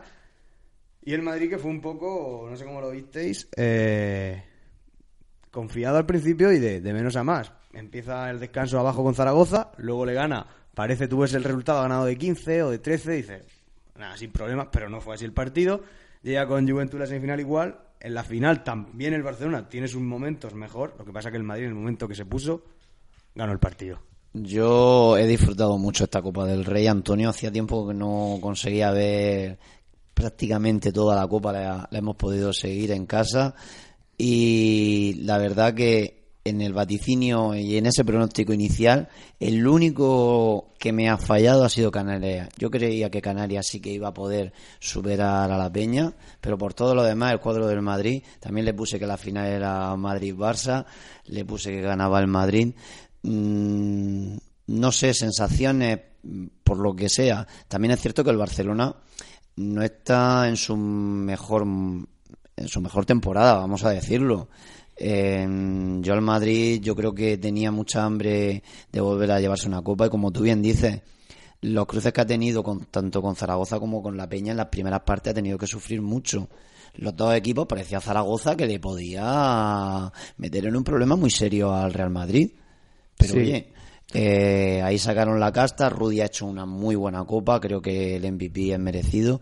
Al igual te digo que si al final el Barcelona se hubiera llevado la copa, el MVP podría haber sido perfectamente para Tomic también. Bueno, el partido de Tomic en la final hay un momento en el tercer cuarto que lleva 40 de valoración, lo cual me parece. Sí, sí, que termina creo que con 40 de valoración, ¿eh? Y me yo parece. ahí sí que quiero hacer un matiz que para mí el Madrid fue justo vencedor de la Copa, pero para mí el MVP no debería estar reñido con quién gana el partido. Me refiero, si un jugador del equipo que ha caído derrotado ha hecho un 40 de valoración y otro del equipo campeón ha hecho un 22, un decir, pff, creo que... Bueno, en este caso es que el MVP se lo han dado da- Claro, el MVP es de la global. Copa global. de- Entonces, de- del global de la el competición. de Ruiz Fernando ha sido el más regular, regular en dos, tres sobre todo porque ha recuperado su, su mejor versión desde el triple. Ah, lo hemos visto todo, estaba finísimo en el triple. Es que estaba y es- finísimo. Es como tú comentabas, parecía que el, el- el camino en Madrid era mucho más, más suave, es así, pero luego los partidos tampoco pues, le ha permitido esos duelos ir más descansado a la final porque le han, le han Sí, sí. Y yo estoy, estoy de acuerdo con Ana, es justísimo MVP y también veo justo que se eh, premie la Copa en global. Y sí que en este caso, quizá al ser tres partidos, seguro que vas a encontrar al justo ganador en el equipo campeón. Pero yo hablaba para finales de, de un solo partido, en el que el título es, se- en el el MVP debería de haber sido un un partido, MVP para la o- final. O, simplemente para el MVP de la jornada de cada. Para el MVP de cada jornada en la Liga Endesa, creo que si un jugador hace eh, 35 de valoración, pero ha tenido la, la desgracia de ir a jugar ese partido a la cancha del Madrid, demasiado que hace 35 de valoración para que encima no, no te lo puedan dar por eso. Pero bueno. eh, no sé lo que tu pronóstico, Ana, cuál fue la copa, ya lo No, hemos dicho. mi- mi pronóstico la, la final era, era estaba Unicaja, eh, ahí fallé. Quizá el partido del Barcelona contra Unicaja fue muy reñido y a mí me, No te quedaste lejos, Unicaja. me, me recordó mucho a nuestro partido contra Unicaja. O sea, nosotros, nosotros era como el Unicaja contra el Barça, ¿no? Que lo da todo, juega a un nivelazo, pero el que tienes enfrente es mejor que tú, porque ese día, si no me equivoco, Esponja hizo un partido, vamos, brutal. Ahí va yo, ahí va yo. O Esa, sea, esa ese- perlita ese- que la NBA estaba mirando con unos quizás se ojitos. jugó ahí como una primera final y quizá parte a lo mejor de que el Barça en la final perdiera fuera porque el esfuerzo físico le pasó factura y esos jugadores que estuvieron a ese nivel tan alto contra Unicaja en la final se les notó que les faltaba algo. Sí, porque no solo es un resultado ajustado, ya sabemos cómo son las defensas de plaza y es la verdad que es un partido siempre duro, Unicaja. Eh, estoy de acuerdo en lo de Zonia y me parece un jugador tremendo, tremendo, de las mayores perlas que hay en el baloncesto europeo y como dice Fran, le vamos a ver muy poco aquí porque en la NBA... La NBA está Creo que el año mismo- siguiente sí va a seguir. Eh, creo que va a hacer un poco como Mirotic, un año ya prácticamente explota, al siguiente se consolida, ya el otro se marcha. Y con lo de la final anticipada, pues así fue para Ezonia, porque luego en la final de verdad apenas contó para Chay Pascual, algo que a mí me pareció un error. Y aquí lo digo, eh, yo soy eh, hasta la muerte seguidor de Lucas Murcia, pero yo he tenido un ídolo como todos los que hemos jugado al baloncesto y ese ídolo ha sido Juan Carlos Navarro. Y ahora no está, sea por lesiones, sea por edad, creo que ese partido, esos minutos, hubiesen sido mucho más productivos para el Barça. Para, con- ha incrementado, ha incrementado su leyenda, sigue siendo el jugador que más partidos de Copa ha jugado, pero es cierto que creo que se fue de la Copa con un triple, un triple que volvió a meter al Barcelona en el partido cuando estaba el Madrid que parecía que iba a Pero definirla. un triple entre comillas, es un tiro a la desesperada, Sí, no sí, está sí, bien gestionado y entra. Y, y le entró, que quiero decir que se fue con un único triple, quiero decir que Navarro todos hemos disfrutado de él, yo del Barcelona, pero bueno, hemos disfrutado muchísimo de Navarro, tiene una calidad inmensa, pero ahora mismo no está. Sí, no, el que no Ahora sea del no Barcelona lo puede haber disfrutado de la selección. Yo de todas maneras pienso que en la final Xavi Pascual cometió un error, y lo estoy diciendo yo que no soy entrenadora ni nada. Eh, eh, Estonja no, no contó con él apenas. Abrines, que yo creo que va a ser como sucesor en el Barça de... Porcentaje de test de Abrines. Lo, lo de Abrines es tremendo, o sea, no te juegues el almuerzo con el- Abrines a los triples. En el, en el partido contra Unicaja jugó muy poco minutos eh, Abrines, pero sin embargo salió a lo que salió. A- No, no, a es así. equipo. Es que eh, esos son los jugadores, por eso Y están en esos equipos. En la final se le echó de menos minutos y no sé. Y además estuvo acertado, porque otra vez en la final, cuando dispuso de minutos Abrines, volvió a estar muy fino del tiro de tres. Eh, Álvaro por aquí me gesticulaba con el tema de Navarro, pero bueno, decirle que... Por que- favor, que todos aquí- los respetos desde aquí a Juan Carlos Navarro, Eh, ¿eh? que es un super clase. Pero hay que, pero las cosas como son. Navarro ahora mismo no Decirle en que su yo soy nivel. igual o más fan de Navarro que él, pero hay que decir que que en ese momento, en estas circunstancias, yo no digo, como dicen desde algunos sitios, que ya está acabado, que ya no está para el Barça. Pero lo que sí estaba claro es que en esta final había jugadores en su posición que podrían haber dado en esos minutos finales mucho más. Yo, Antonio, una cosa que querría destacar es la figura del Chapu Nocioni. El Chapu Nocioni Que además jugó con un E 15. y jugó con un pedazo de esguince tremendo que se hizo en semifinales. Él quiso jugar esa final, jugó, hizo ¿cuántos tapones? Creo que fueron siete, pueden ser. Madrid 7 y 3 del Chapu. Sí, sí, tremendo, o sea, tremendo. lo- y además en los momentos en los que colocó el, esos el que tapones. le pone a, a Tibor Place es espectacular por la altura de, de la torre alemana. Es, pero- es tremendo el partido que jugó. Hay jugadores que, mm, sin ser el más valorado, sin ser el más, máximo anotador, son jugadores que te tienen ahí. Y el Chapuno Choni se mereció la copa porque sacó esa vena guerrera que él tiene, que por eso ha fichado por el Real Madrid, esa vena guerrera, y yo creo que también fue otro de los jugadores destacados. Sí, no, creo que era un error para el Madrid ficharlo como suplente de Mirotic, porque no es un 4, para nada. No, no, no, no, no, no. Pero sí que él hablaba de que se iba de Basconia porque él sentía que ya no podía ser el líder de un equipo, y es cierto, hablaba, como hemos, ya es una edad, son circunstancias, y él quería ya en sus últimos, quería ser útil, y en el Madrid de luego que lo es, administrando sus minutos, jugando en su rol, es un jugador muy fiable desde, desde la línea de tiro libre, desde, desde la línea de tres, que penetra, que defiende, y como dices en momentos clave, porque hay una hay un intento de, de contraataque del Barça que, que- que corre hasta el final y, y tapona junto, junto al cristal. Nochón es ese tipo de jugador que a veces le pierde, como vimos en, creo que ante Kai, una técnica, se carga de falta enseguida, pero esa sangre caliente, E- ese es el carácter, al final, al final lo el carácter en tu equipo, argentino. porque eso- cuando te da su buena versión... ese carácter argentino que Quizás de- hemos de visto lucha. en la Copa la mejor versión de Nocioni de lo que va de temporada, quitando algún partido así.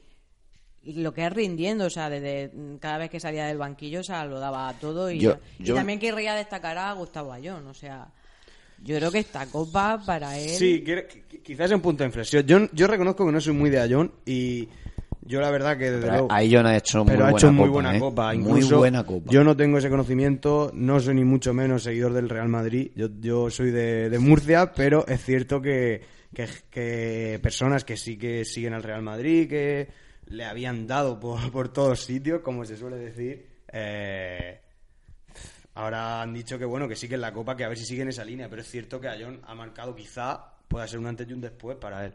Yo lo que querría destacar de esta Copa del Rey, para mí, que ha sido una gran Copa del Rey, que todos los equipos han competido a un gran nivel.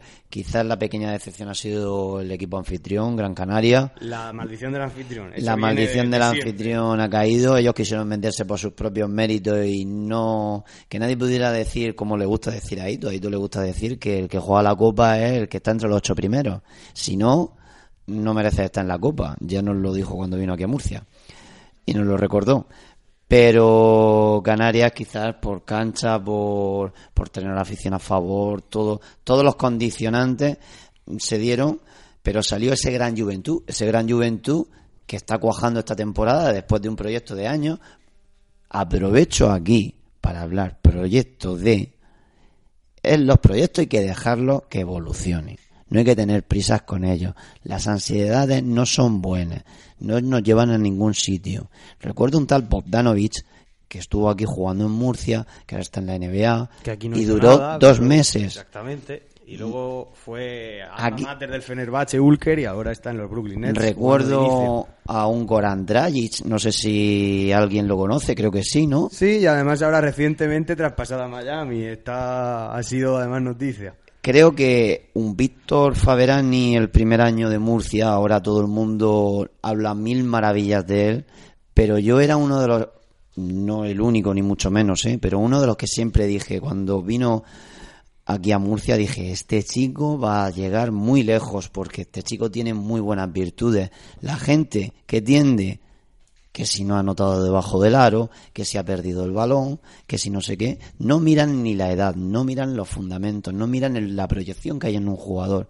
Yo creo que habría que reflexionar un poquito más y simplemente quería hacer este pequeño apunte aprovechándolo de juventud para saber el potencial que tenemos con este equipo que tenemos ahora que esta temporada nos puede servir de punto de inflexión para dejar que este proyecto siga madurando y vivir una alegría. Y por qué no el año que viene en A Coruña, oye, Bueno, hay que, hay que dejar hacer, como tú dices, yo eso estoy de acuerdo. Eh, por cerrar la Copa, me justo campeón Real Madrid, justo MVP Rudy Fernández, que había tenido una temporada complicada, incluso con esa lesión, y que ha encontrado otra vez su mejor versión en, en cuando se acerca el momento eh, importante de la temporada y el Madrid le va a necesitar. Yo, evidentemente, la pega que le ponga a la copa es que no estábamos nosotros, pero me parece una copa magnífica. El escenario era muy bonito, el Gran Sí, Canaria sí, sí. Arena, nuevo. Tiene que ser un privilegio y, jugar Y ahí. además, la, la fanzón hecha en, en la arena de las playas de Gran Canaria, es que la verdad que era un, un enclave turístico, además, eh, muy bonito para, para una copa, porque la temperatura ya sabemos que siempre es favorable en las islas. Eh, y con eso nos va. Yo quería dar, antes de terminar con la copa, que la cerramos ya, eh, quería decir y recordar eh, estos apuntes que nos ha dado aquí Ana, que es récord de triples en el torneo, 25 en un partido, y Unicaja igualó la marca de 14 triples. Luego el Real Madrid la superó con 16 en semifinales. Creo que es otro aliciente más para que la gente, eh, el triple es una de las jugadas más espectaculares, y se levantara de esos asientos y disfrutara de una copa que creo que ha sido bonita. Pero el año lo que viene lo será más cuando esté Murcia. Bueno, eh, Y ahora yo creo que después del, de este análisis de la Sí, copa, Nos vamos ya a lo que a lo que importa. Ha sido una copa muy bonita, pero nosotros no estamos y nosotros tenemos que centrarnos en la competición doméstica. Eh, llega el partido del domingo, 12.30 en el en el pabellón de San Pablo, en Sevilla. Un Sevilla que desde la salida de Scott Roth, que era un auténtico desastre como entrenador, porque no podía ni siquiera ejercer, eh, ha empezado a tocar unas cuantas piezas, ha entrado Luis Casimiro, están para arriba, los jóvenes están echándose el equipo a las espaldas y ahora llega el momento de, de- de intentar batir a un, a un Sevilla que es mucho más complicado de lo que hubiese sido hace dos meses. Para ello se va a desplazar afición. Eh, recordar que el club ha puesto una- un autobús a disposición de, de los aficionados, por 10 viaje euros. 10 euros más entrada. Creo que es muy económico y que seguir resaltando el gran esfuerzo que hace UCAN porque la afición se desplace y creo que es una oportunidad muy bonita de acompañar al equipo allí in situ y darle ese apoyo necesario.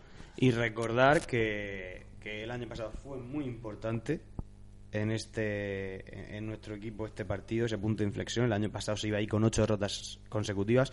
Fue el primer partido de Nemanja Radovic que habló un poco de, de lo importante que fue eso, que fue su primer partido, eh, que a partir de ahí cambió todo, que espera que vuelva a ser así. También lo ha dicho Kelati, que además realiza ahí un gran partido. 20 Se salió, en ese, se salió, en partido. ese partido se, se salió. Y, y bueno, él, Radovic habló de más cosas, pero entre, entre otras esa, de que ya lleva un año en el club. Y como nos queda poco tiempo, y brevemente antes de ya terminar con el análisis de Sevilla, eh, comentar que los compañeros a los que con los que yo he tenido la suerte de entrar en, en su programa en Sevilla de, de Sobrebocina, eh, tuvieron a Diego Campo en directo una entrevista y soltó muy buenas perlas que yo he tenido la, la oportunidad de escuchar. Entre otras se le pregunta eh, sobre qué parte de, de culpa tiene él sobre que ahora los Billy Hernán Gómez, Porzingis, este jugador que ahora está en un nivel superlativo en Sevilla, eh, qué parte de culpa tiene él. Ocampo, humilde como siempre, dice que él no considera que él nunca se va a meter y menos cuando no está ya en ese club, pero sí que él dice que él solo se considera uno más de todo ese grupo en el que se realizó una buena temporada, pero que él no considera que haya sido ni más importante ni menos que otra persona. Simplemente, y al hilo de lo que tú has comentado, que él lo que trata es de cuando hay jugadores jóvenes, como todo en la vida, intentar que progresen. Que esto no es una progresión geométrica, aritmética, sino será poco a poco, habrá momentos mejores y peores. Y que él en Murcia su idea es lo mismo. Cuando él se vaya, él habló textualmente, dijo, no sé si saldrá por bien o por, por suerte o por desgracia, pero él habló incluso de, dice, cuando, si yo estoy seis o siete años ahí, a mí me gustaría hacer en Murcia eh, eso, dejar un eh, jugador, ayudar con, cuando yo esté a que los jugadores vayan creciendo. Dice, luego que cuando me marche o cuando me echen, fue lo que él dijo ahí en, en plan, como un entrenador sabe que puede ser por ambas vertientes, eh, que quede eso, que, que se quede una buena base para el que venga. Luego también comentó sobre el tema de Scott Banford, le preguntaron, eh, evidentemente, un jugador que estuvo allí, y él comentaba que no era tan diferente la temporada del Banford de, de Sevilla Y me he estado documentando y lleva razón. Eh, el Banford de Sevilla llega al final, playoff incluidos, a un nivel tremendo, pero el Banford de toda la temporada no fue así. Y él dice que confía, que lo que ha dicho muchas veces, que las lesiones le han lastrado, que le han quitado confianza, pero que al final la gente se queda con lo último. Y por eso en Sevilla quedó el gran Banford. Y que también tuvo momentos de bajón en Sevilla, pero que él espera, eh, también dijo palabras textuales, que acabe la temporada igual o mejor de lo que lo hizo en Sevilla. Entre otras cosas, pues tuvo palabras de, de agradecimiento también para Ito, para Pedro Martínez, para Joan Plaza, para, para Manel Comas, que, en paz descanse. Y, y bueno, eh, hablaba de eso, de, de- de lo importante que es el- esa tranquilidad. Le preguntaron cómo está preparando, si era un partido especial. Él dice que evidentemente Sevilla ha sido su familia durante seis años, porque le preguntaron por el tema de si cerraba la puerta. Él dice que tal y como está el mundo, no la cierra ni al baloncesto ni a nada, que ya se sabe que el trabajo está muy escaso. Nada, muy simpático, muy educado, muy cordial, muy acertado en todo, como a la forma de hablar siempre a Ocampo no se le puede poner un pero, habla claro, parece un profesor en eso. No, no. Habrá quien le guste más su estilo de juegos o no, pero creo que en eso nadie puede tener pega en lo clarividente que es cuando expresa sus Hace ideas. muy sencillo entender el baloncesto para cualquier persona que no entienda de baloncesto, que no sepa tácticas, que no sepa las reglas, como aquel que dice, te lo explica de una forma muy sencilla. Además, no tiene ningún problema en dirigirse a ti, hablar contigo, con total naturalidad, así, tan sencillo. Y habla de eso, de que, de que preparan este partido, pero también el resto de la temporada. Lo mismo que comentábamos de Lee, que le irán saliendo las cosas. Se le preguntó por el tema de, la explosión definitiva de Lima, lo que él dice que es un placer tenerlo porque cada entrenamiento viene sonriendo, cada partido que es un jugador que, que aunque desde fuera se digan muchas cosas, que él solo piensa en su día a día. Y bueno, pues ese partido tan importante contra Sevilla, que vamos en, lo- en estos últimos cinco minutos ya a hablarlo. Campo, la verdad que estuvo muy, muy cordial. En esa entrevista sacó mucha- muchas cosas. Eh, yo recomiendo también que lo escuchen porque es una, una buena, Por una cierto, buena forma. en de- Sevilla de tenemos un, viejo conocido. Bueno, viejo, no tan viejo porque hace poquito estuvo con nosotros. Sí, Bernie bueno. Rodríguez, que creo que está siendo uno de los jugadores que más minutos está disputando en Sevilla. Ya sabemos, venía, ha pasado como aquí. Ha llegado y la primera temporada capitán. Eh, bueno, yo creo que todos sabemos lo mal que acabó Bernie aquí, borrándose de partidos y creo que no no respondió al perfil de jugador que es, al de un campeón del mundo, pero tampoco podemos olvidar que Bernie ha estado más de, de esos meses finales y durante mucho tiempo fue Fue un jugador importante en Murcia. Fue un jugador importante en Murcia. no La, acabase bien. la lástima es que no. Creo que a no Sevilla, de todas formas, le están sacando las castañas del fuego, como digo, los jóvenes. eh, Hernán Sí, sí, sí, Gómez, sí. Porzingis, incluso un base que en principio iba a tener mucho menos protagonismo, como es Nikola Radicevic, está a un nivel muy bueno. Y bueno, habrá que ver cómo está Kirk Penny, que ha llegado ahora, el neozelandés, eh, a una nueva experiencia en la, en la Liga Endesa. Y vamos a ver, porque el primer partido fue desastroso, pero ya se entonó en el siguiente. Yo recordamos que aquí el año pasado en Murcia 8-9-8-5, el partido en el que se le rinde homenaje a Antelo tras su lesión, y en el partido de vuelta 7-3-9-3, partido tremendo del equipo. En el peor momento de la temporada, cuando mm, peor pintaban las cosas, se saca un partido tremendo con un acierto en el triple brutal. Y bueno, eh, yo como la estadística siempre digo que no sirve para nada, pero me gusta ser optimista en esto. ¿Por qué no pensar que otra vez va a ser ese, ese punto de, de inflexión, ese cambio?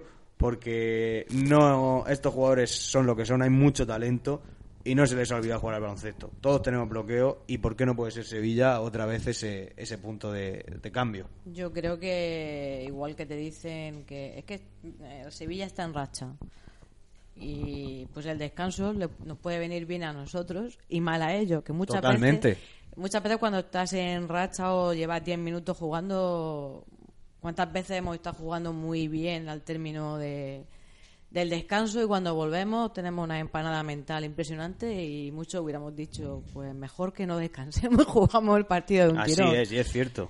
Yo creo que quizá ellos a lo mejor no estén tan enchufados a, a esa dinámica positiva de, victoria tras victoria. Bueno, pero recordar que solo lleva cinco. Es que parece que viene de haber ganado. Sí, que no vamos a jugar contra... No, bueno, eh, Sevilla lleva seis victorias ahora Bueno, mismo. perdón, seis pero victorias. mm, tampoco vamos a jugar contra Panathinaikos ni contra Olympiacos ni vamos a jugar... Así que es. lo digo que va a ser un partido complicado, pero que nosotros tenemos mejor equipo que Sevilla.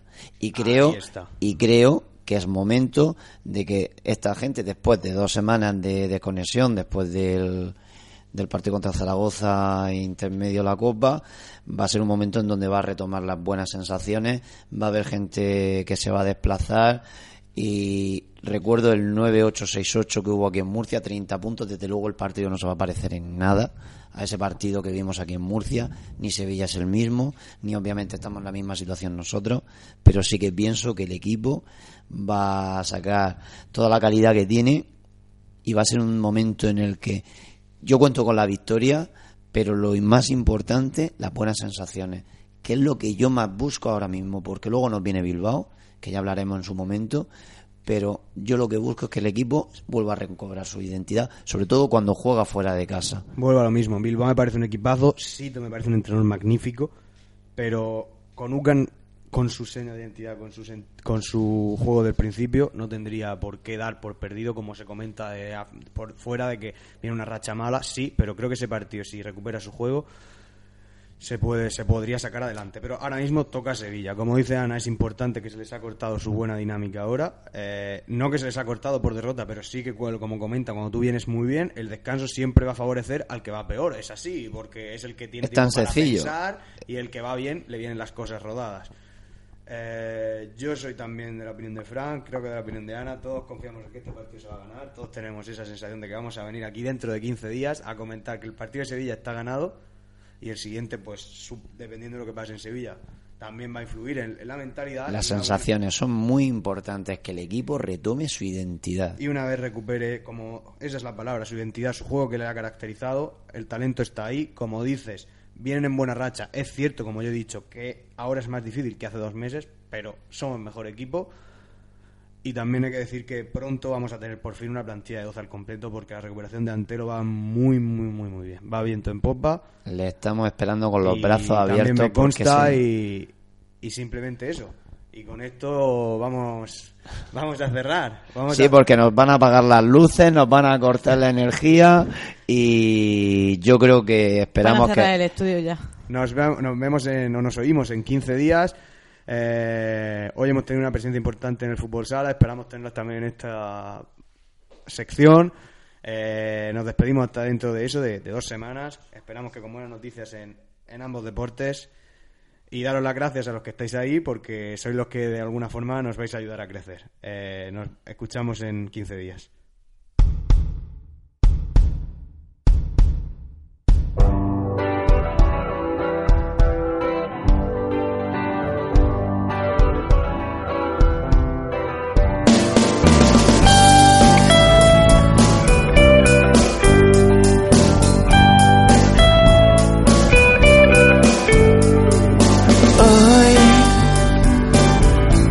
Despertado. Estaba tumbada justo ahí. Soñaba. Yo la miraba. Ella me hacía tan feliz. No llega al metro setenta. Y lo más grande que me pudo ocurrir. Conoce mi vida, sabe dónde está metida, sabe que paso de todo, pero si me mira, lo dejo todo.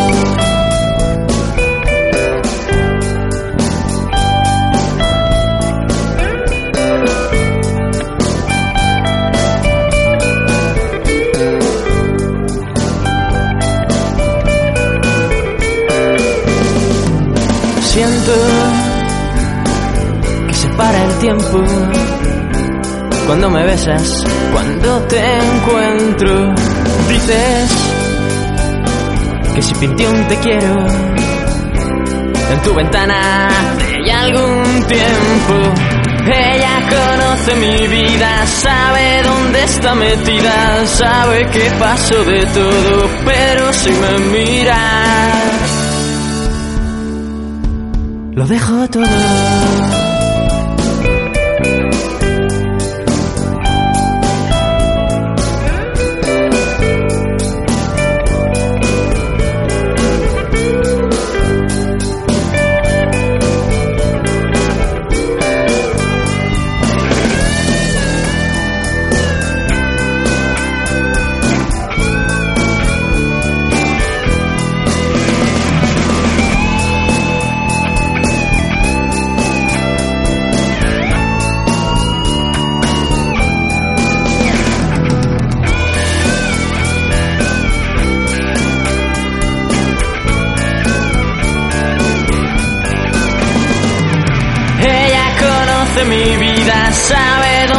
Está metida, sabe que paso de todo, pero si me mira, pero si me mira.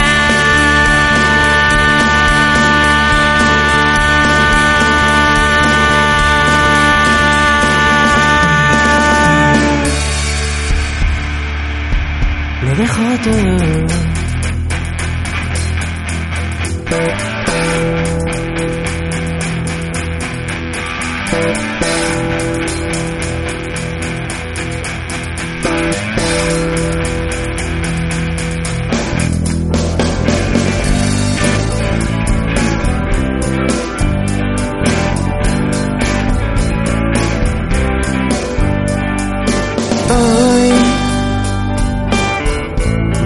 Despertado. Estaba tumbada justo ahí.